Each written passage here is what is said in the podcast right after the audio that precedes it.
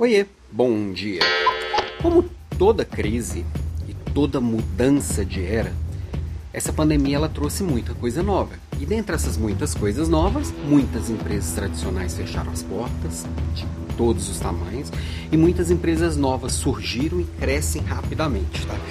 Por que, que eu estou falando isso? Porque eu tenho percebido e eu tenho acompanhado de perto algumas dessas empresas novas e eu vi que este crescimento muito rápido trouxe algumas dores.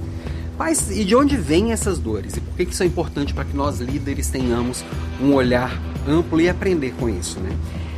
É porque como foi crescendo meio que desordenadamente, essas empresas cresceram sem processos, tá?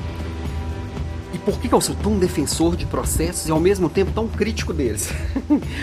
como que dá para ser isso? Eu acredito que processos bem desenhados e o líder que tem esse olhar de entender o que está acontecendo, entender o que precisa ser feito, é, entregar papéis e responsabilidades, construir bons fluxos de informação e de atividades, isso vai otimizar muito e vai conseguir dar um, uma produtividade imensa, vai conseguir dar um foco importante, vai conseguir delimitar e organizar mesmo qualquer negócio.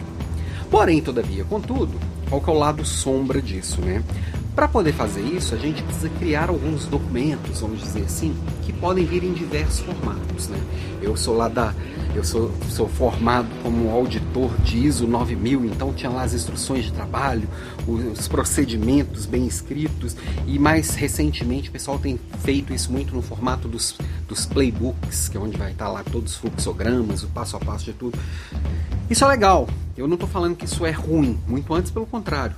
Se você tem um restaurante é, e contratou um, um, um chefe de cozinha muito bom e de repente esse chefe vai embora e não tem nada escrito em lugar nenhum, seu negócio vai quebrar. Você vai fechar as portas, porque o conhecimento estava na pessoa e não na operação, e não no processo, e não no sistema. Tá? Então, eu acho que é relevante e importante que tenha. A questão é o como. E aí, muita gente torna esse fato, o ato de desenhar processos, de escrever, de registrar, maior do que os ganhos que ele traz. Coloca tanta energia e faz isso de uma forma tão chata, burocrática e sem sentido que, que, que não faz sentido. tão sem sentido que não faz sentido. Porque se o, o, o playbook ele tem fim em si mesmo, ele não deveria existir, na minha visão. Precisa ter clareza. Por exemplo, se eu tivesse um restaurante com um chefe de cozinha, eu faria muita questão de ter todas as fichas técnicas de todos os pratos, de ter os procedimentos bem documentados, porque o conhecimento ele não tem que ser da pessoa, ele tem que ser do processo. Agora, por exemplo, eu tenho uma equipe com 15 gerentes.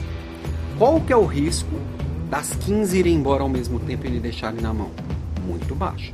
E eu tenho outras pessoas fazendo o trabalho delas no Brasil. Ou seja, conhecimento ele está no processo. Eu não preciso de um playbook. Eu não preciso de um manual de instruções. Entendeu? É óbvio que se eu tiver isso organizado de uma forma para facilitar um treinamento, ajuda. Só que eu vou gastar tempo e energia para desenhar um processo é, muito minucioso, com um monte de fluxograma. Não vale a pena. E aí cada líder tem que entender o que, que vale a pena e o que, que não vale. E eu falei que não vale a pena desenhar o processo. Não estou falando que não vale a pena ter processo. Não, os processos eles têm que ser claros, nem que seja falados de uma pessoa para outra e esteja muito mais na linguagem do que nos manuais, tá? Então minha provocação de hoje é você líder, você tem que entender muito de pessoas porque o mundo pós-digital exige isso. E você tem que entender muito de processos, porque liderança sempre exigiu isso. Beijo para você e até amanhã.